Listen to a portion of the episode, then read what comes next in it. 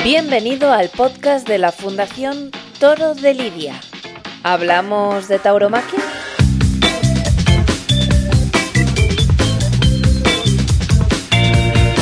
Los albores del toreo moderno. Un podcast de la Fundación del Toro de Lidia con Beatriz Badorrey, Domingo Delgado de la Cámara, Dionisio Fernández de Gata y José Monteserín.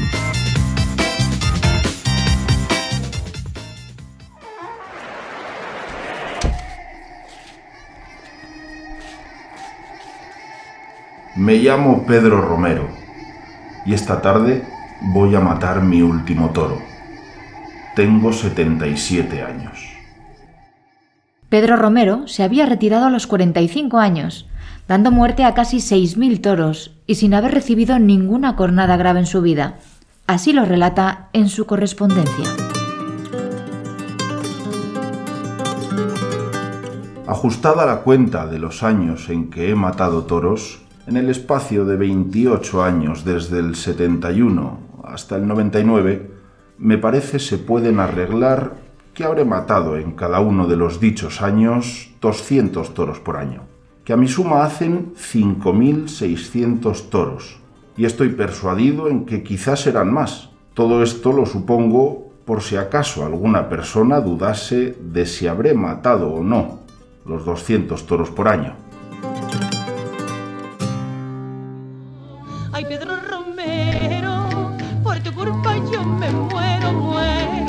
Los 77 años, el maestro regresa a los ruedos en los fastos por la futura reina Isabel II, y lo hace en la maestranza de Sevilla, plaza en la que dirige la primera escuela de tauromaquia, fundada por Fernando VII como respuesta a la creciente demanda por asentar unas normas y aprendizaje comunes en la lidia.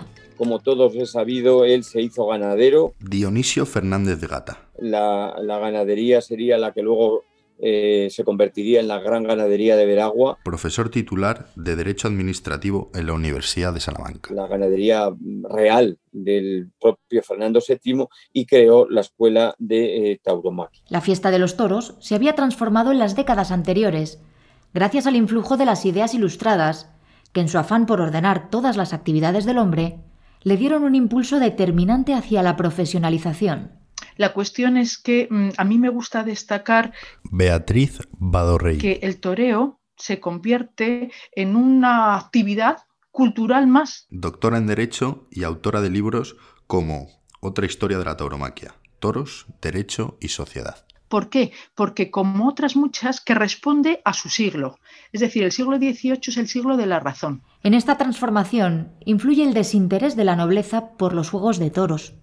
Al rey Felipe V, al igual que había sucedido con el resto de monarcas borbones, no le agradaban estas diversiones. Pero es que ahora, al abandonar los ruedos, la nobleza, porque como el rey no asiste a los toros, ellos tampoco, eh, estas gentes que colaboraban con ellos durante la lidia son los que toman el protagonismo e incluso hacen un espectáculo nuevo que toma elementos del toreo caballeresco, pero también de esas lidias de a pie que ellos venían haciendo desde hace tiempo, con banderillas, con capote, etcétera mientras que la lidia caballeresca aporta un elemento esencial, que es la muerte del toro, que no era frecuente en el toreo a pie. Por tanto, el protagonismo recae en la afición que empieza a ordenar la fiesta de una forma humilde, según la siente y según sus posibilidades. En esa época empieza a surgir una persona que será clave en la evolución del torero, que eran los denominados chulos de a pie.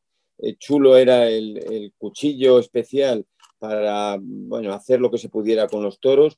Era un ayudante del caballero, pero si el caballero le dejaba, hacía lo que hoy denominaríamos ciertas faenas, que eran con unos trapos o con algo, realizaba algunas faenas en lenguaje moderno. El torero a pie empieza a adquirir su dimensión propia, alejado de los caballeros y picadores, a definirse tal y como lo conocemos hoy, con sus elementos y atributos. Pues la muleta eh, se dice que la inventó Manuel Bayón el africano, que la sacó por primera vez en la plaza de San Roque en 1720, pero esto tampoco parece ser cierto, porque en la cartilla de torear de la Biblioteca de Osuna, que es anterior a eso, ya se muestra eh, un lienzo que está cogido por el extremo por un palo. Por lo tanto, es anterior. Es decir, los trastos, digamos, que están en la corrida moderna desde el principio y las banderillas también. ¿eh? Lo que ocurre es que luego, claro, luego se ha ido definiendo su función a lo largo del transcurso de los años, pero ya estaban desde el principio. Los matadores son reconocidos legalmente y alrededor de ellos el resto de profesionales taurinos empiezan a cobrar importancia. Uno de los síntomas de profesionalización del espectáculo es la construcción de edificios específicos, el pago de una entrada, porque en, la, tauromaquia caballeresca eran gratuitos estos espectáculos, ahora no, y también aparecen unos individuos que crían los toros con el objeto de ser lidiados en plaza. Es en el siglo XVIII cuando ya hay ganaderías profesionales, ganaderías dedicadas a eh, lidiar toros en plaza. Y claro, eh, mm, como ya es un espectáculo donde la gente paga, hay que satisfacer a los espectadores, hay que cumplir con unas expectativas. Y se encuentran con el problema de que es un toro muy incierto, un toro que generalmente no da juego. Entonces hay que hacer algo para que los toros empiecen a asegurar la brillantez del espectáculo. Entonces ya se empieza con una selección rudimentaria. Se construyen recintos exclusivos para la lidia, abandonando las plazas mayores, y los toros se convierten en el primer espectáculo de masas de la historia moderna. Las plazas mayores, cuando se construyeron, se empezaron a construir. José Álvarez Monteserín. Eh, se utilizaban para todo, porque eran centros de reuniones sociales, centros de eso, incluso hasta se, se hacían ajusticiamientos. Presidente de la Unión de Plazas de Toros Históricas. Y luego estas plazas que nacieron, pues parilongas o hexagonales o octogonales, pues claro, por, cuando ya se estableció el toreo a pie, pues ¿qué pasó? Que había que evitar la querencia del toro a arrinconarse en uno de los, valga la redundancia, en uno de los rincones de las plazas. Se empezaron a hacer circulares. Satisfacer, el edificio tiene que satisfacer las necesidades del espectáculo. Por lo tanto, primero hay que sentar al público de tal manera que lo vea bien. Y, por ejemplo, el decantarse por la circunferencia y no por un rectángulo o un cuadrado es pura lógica y pura racionalidad. Las bases del toreo actual ya están presentes y no tardan en surgir las primeras figuras. Dios te salve María, llena eres de gracia. El Señor es contigo. Bendita tú eres entre todas las mujeres, y bendito es el fruto de tu vientre, Jesús. Santa Pedro Romero reza ante una imagen de la Virgen en la plaza sevillana, antes de saltar al ruedo, como matador por última vez. Ahora los recuerdos se agolpan y pugnan por salir. Había nacido en Ronda, en el seno de una dinastía de toreros, en la que su abuelo Francisco y su padre Juan ya habían destacado en el noble arte, siendo el patriarca uno de los primeros en generalizar el uso de la muleta y el estoque. Que en el año 71 maté el primer toro en esta ciudad de Ronda, siendo de edad 17 años. Cuatro años más tarde, debuta en Madrid en un cartel con su padre Juan y otro torero que será su rival durante años, el sevillano Costillares. Los tres son fácilmente distinguibles en la plaza. Los rondeños, es decir, la, familia de Pedro Romero, eh, nunca eh, tuvo un atuendo específico y diferente al de la gente sencilla. Eh, vestían con la misma vestimenta que la gente de la calle. Efectivamente es Costillares quien demanda a la maestranza de Sevilla pues eh, una vestimenta distinta, pero que no eran trajes de luces. Eh, eh, se empieza con Costillares, los sevillanos, a mostrar adornos de plata y también se ponen bandas, bandas color celeste para distinguir a los lidiadores de los que no participan en la lidia. El traje de luces lo, inventa Paquiro. Sevilla tiene un torero de los de viva su pues si hay un Pedro Romero, hay un Joaquín Costillares. El maestro Costillares era algo mayor que Romero. Su estilo, más artístico, gozaba del favor de la aristocracia y de gran parte del pueblo. Es el primer torero que gana dinero verdaderamente con los toros. Y es la primera figura, es decir, su nombradía excede ya el ámbito local para ser conocido en toda España. Y Costillares eh, es un torero que efectivamente se le atribuye la Verónica eh, y también se le atribuye el matar al volapié. Eh, la Verónica de Costillares, que nadie se confunda, no tiene nada que ver con una de Morante de la Puebla. Pero sí que parece que Costillares es el primero que, asiendo el capote con dos manos, desplaza a los toros. ¿no? Y eso es muy importante porque este va a ser, digamos, la suerte esencial del torneo de capa. Y luego el volapié también supone un paso muy importante en la historia de los toros. ¿Por qué? Porque en realidad eh, se normativiza la estocada. Hasta entonces al toro se le mataba como buenamente se podía. Pedro sí va a llegar donde su padre Juan no pudo y a convertirse en el torero más importante de la saga de los Romero. Costillares eh, acaba con bastante facilidad con su rival, que es el padre de Pedro Romero, Juan Romero, pero luego se encuentra con Pedro Romero cuando ya es muy viejo, Costillares. En la plaza de la Puerta de Alcalá le maté otro toro al señor Joaquín Rodríguez, alias Costillares, y se lo maté en estos términos. Estando el señor don Carlos IV viendo los toros, le suplicó quería matar un toro, y el rey se lo concedió. Tomó la espada y muleta, hizo la venia a su majestad y fue y pasó al toro. Se presentó la muerte, le dio una estocada y cogió los huesos se preparó a otra y le sucedió lo mismo.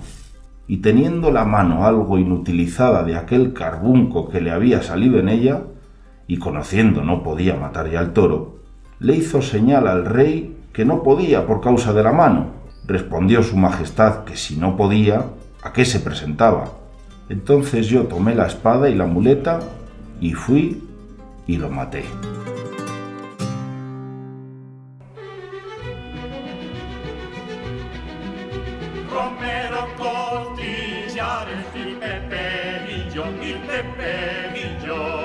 En las fiestas reales por la coronación de Carlos IV coinciden en la Plaza de Madrid los tres toreros más relevantes de la época, los sevillanos Costillares y Pepeillo y el rondeño Pedro Romero.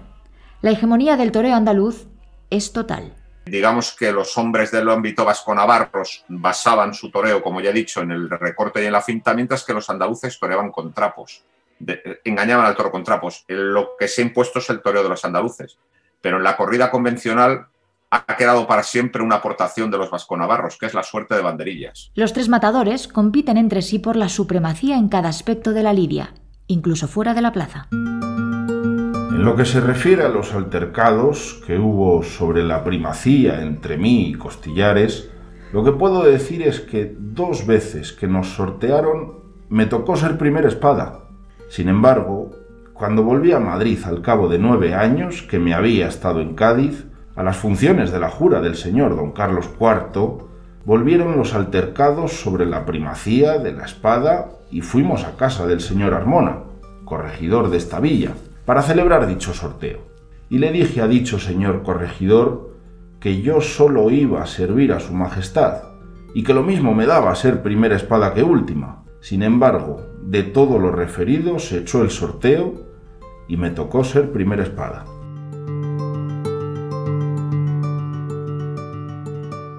Pero el horizonte para la fiesta de los toros que va a trazar Carlos IV y sobre todo el que será el hombre fuerte del gobierno, su válido Godoy, está lleno de nubes oscuras desde el mismo día de la coronación. Así continúa el propio Romero. Entonces me dijo el señor corregidor, pues señor Romero, supuesto que le ha tocado a usted ser primera espada, ¿se obliga usted a matar los toros de Castilla? Respuesta mía. Si son toros que pastan en el campo, me obligo a ello. Pero me ha de decir su señoría por qué me hace esta pregunta. Entonces sacó un papel que era un memorial y estando todos presentes se leyó, suplicando se prohibieran los toros de Castilla. Y por eso era la pregunta que me había hecho. Si a mí me hubiera pasado este lance, allí me hubiera caído muerto de repente.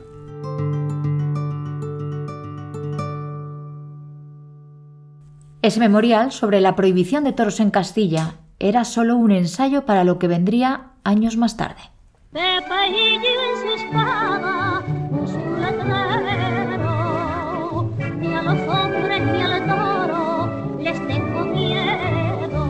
Y Pepeillo es el valiente, ese torero que a lo mejor ni tiene un gran dominio del toro ni de las suertes, pero es un tío que, es valeroso delante de ellos y que por lo tanto tiene el favor del público. Era un torero muy osado, en cambio, su principal aportación no va a ser en la plaza.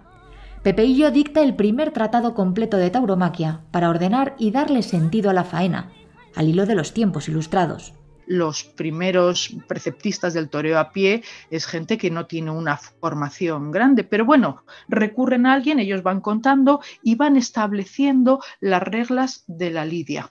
Si la tauromaquia actual es el compendio de grandes elementos, el primero es el valor, eso ha existido desde el origen de la tauromaquia.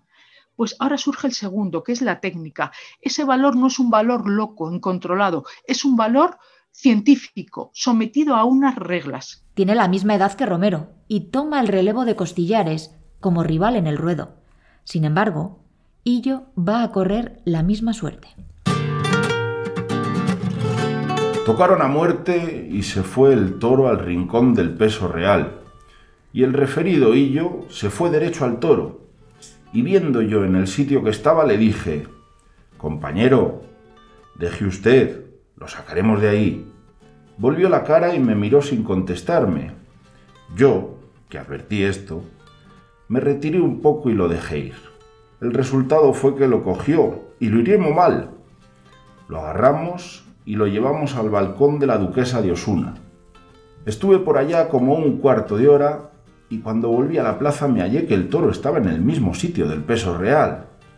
Así que me vieron los demás espadas, todos empezaron a armar las muletas. Yo les dije, caballeros, con que al cabo de tanto tiempo ninguno ha matado al toro y ahora quieren ir todos a matarlo. Retírense ustedes. Armé la muleta, me fui derecho al toro, me presenté a una distancia regular, citándolo, y a una de las citas que le hice me arrancó. Yo me cambié y lo recibo a la muerte, y lo maté de una estocada. Van ya dos que le he matado a este matador por un mismo estilo.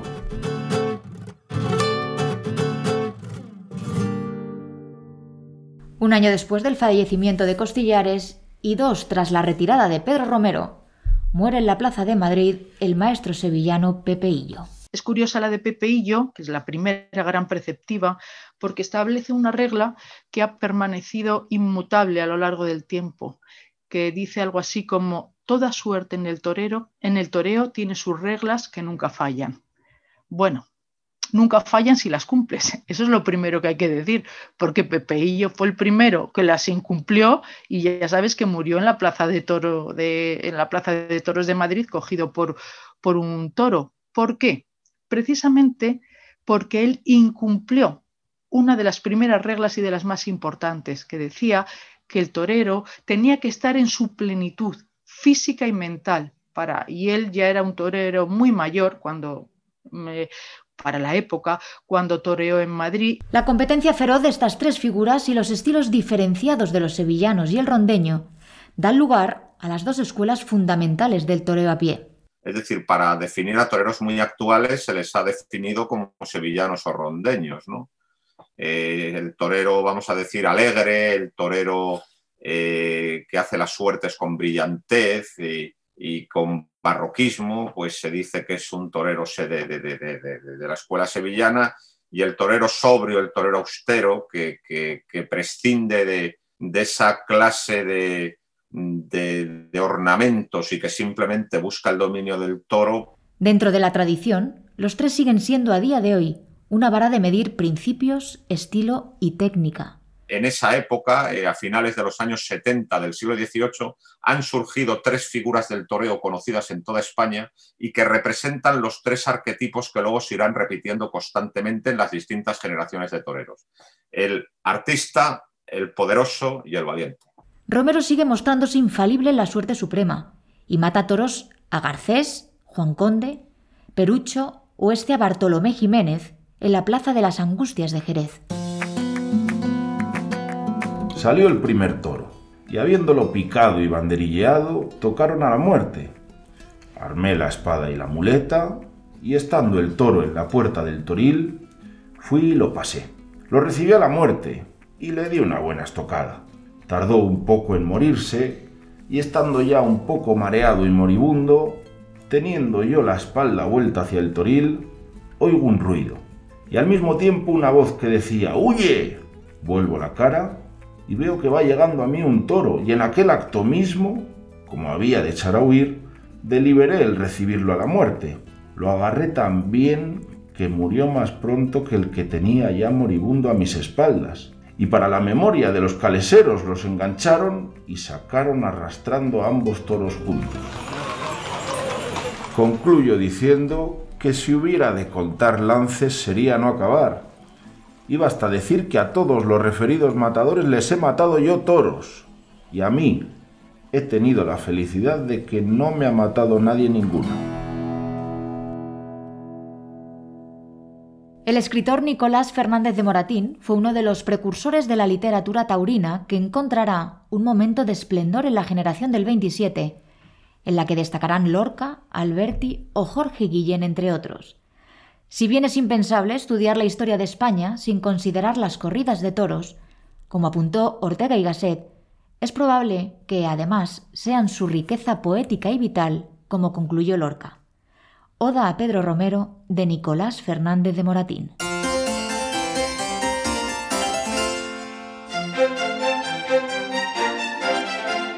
Pasea la gran plaza el animoso mancebo, que la vista lleva de todos su altivez mostrando, ni hay corazón que esquivo le resista.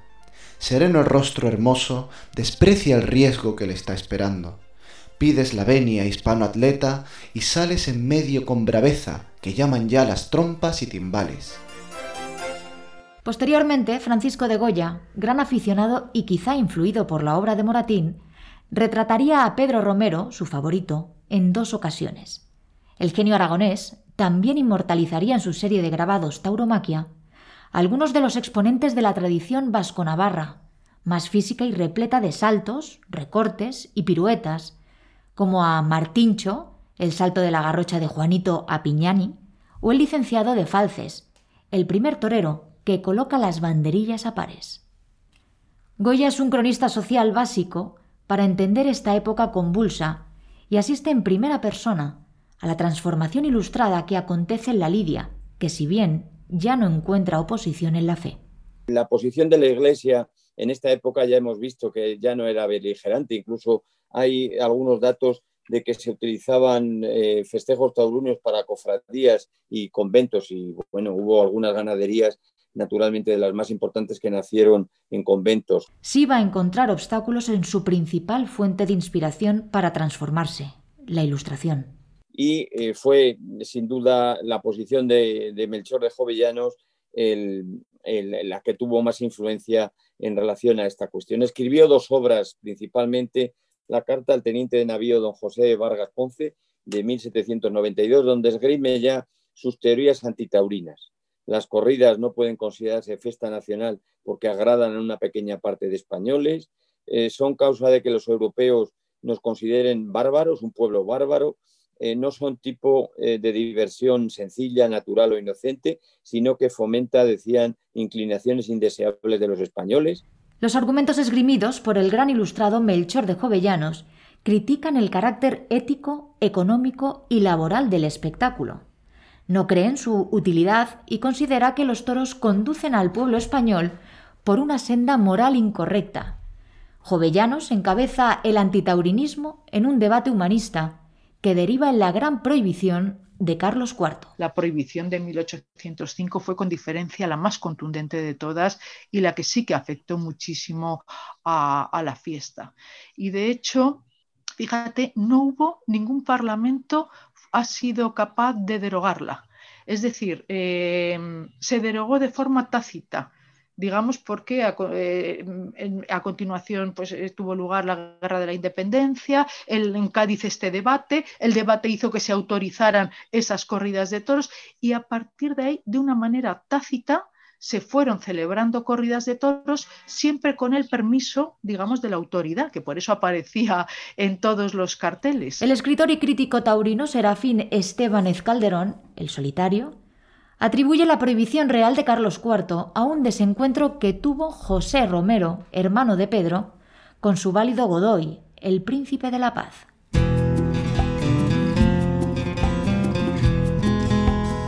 Mi hermano se retiró con igual crédito que yo cuando se prohibieron los toros por influjo del príncipe de la paz, que no pudo resistir el desaire que le hizo Pepe, que viendo que no le hacía caso al tomar la venia y que continuaba conversando Godoy con los que le acompañaban, tiró el sombrero con enfado y se fue al toro recibiendo por esto un aplauso general y estrepitoso. Tras la prohibición, se sucedieron unos años inciertos en los que reinó la confusión y el miedo en el mundo taurino, pues la celebración de un festejo podía acarrear graves consecuencias penales y económicas. Estalla la Guerra de la Independencia contra los franceses, un conflicto que va a desangrar a España durante seis años. El rey impuesto, el francés José Bonaparte, Pepe Botella, levanta la prohibición para ganarse el afecto del pueblo español y organiza corridas por todo el territorio nacional. Y para congraciarse con, la, con, el pueblo español quiso dar toros. Y de hecho los dio, pero se encontró, por ejemplo, con que los primeros espadas anteriores a la guerra de independencia no quisieron torear para él. Pedro Romero no quiso torear para el invasor. Entonces tuvo que echar mano de toreros de segunda fila. Luego fue absolutamente devastador también para el campo español. Por lo tanto, la guerra de independencia fue un desastre. Salimos de ella totalmente destrozados. El diputado catalán Capmani defendía así la tradición y respondía de paso a Jovellanos. Nosotros lo que tenemos son las fiestas de toros. ¿Por qué? Porque nosotros teníamos algo que no tienen otros países, que es el toro bravo. Entonces, esa lidia, esa emoción que producía el enfrentamiento con el toro y al mismo tiempo la admiración que provocaba en los demás y que en España era antiquísima, es lo que él reclama, es nuestra esencia, es nuestra fiesta por antonomasia. La tauromaquia no para de crecer en popularidad y desde todos los ámbitos de la esfera pública surgen voces a favor y en contra, donde destacan los ilustrados, que se sitúan prácticamente en bloque como detractores de la fiesta bajo el impulso, otra vez, de Jovellanos. Este trabajo de Jovellanos acabó por dividir a los intelectuales de la época en contra de eh, los toros. Tenemos al padre Fejó, a Clavijo, a Cadalso, a Blanco White, a Meléndez Valdés. Y a favor al conde de Salazar. El conde de Salazar, eh, don Luis María de Salazar, escribió eh, una obrita en, en 1839,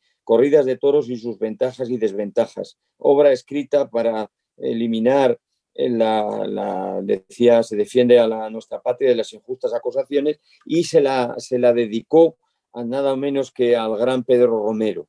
En esta obra el conde de Salazar rebate absolutamente todos los, todas las ideas que se venían señalando en, en, estas obras anteriores que, he señalado. El poder advierte el valor que los toros tienen para el pueblo y convierte la fiesta en el arma política de mayor magnitud según sus intereses.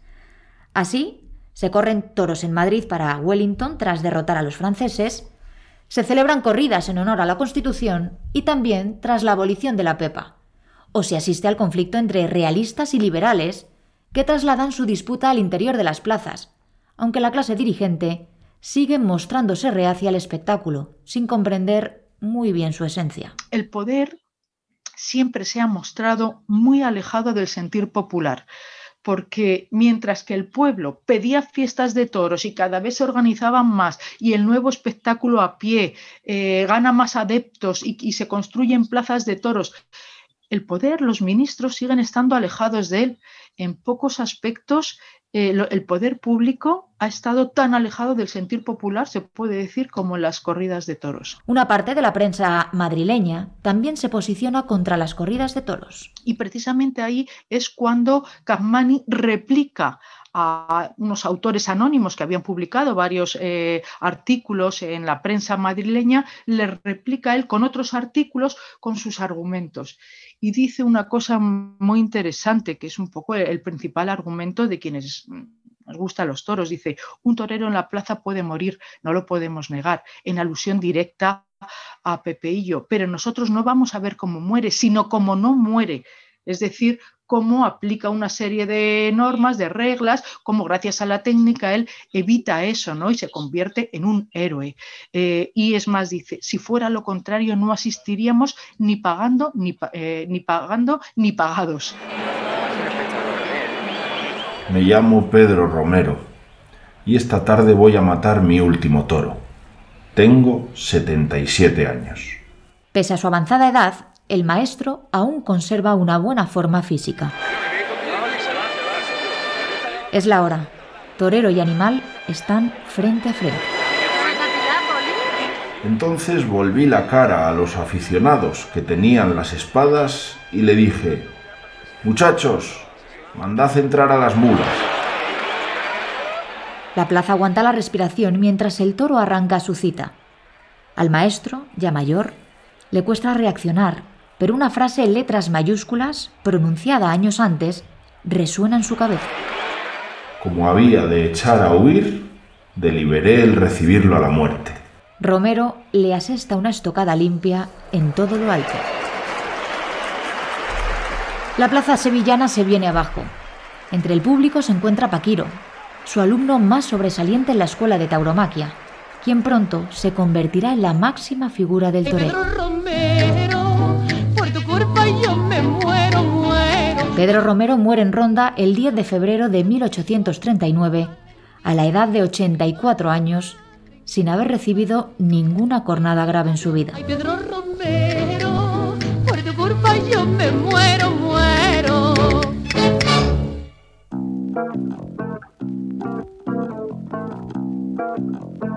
Este episodio ha sido impulsado por la Fundación Toro de Lidia con la colaboración del Ministerio de Cultura y Deporte.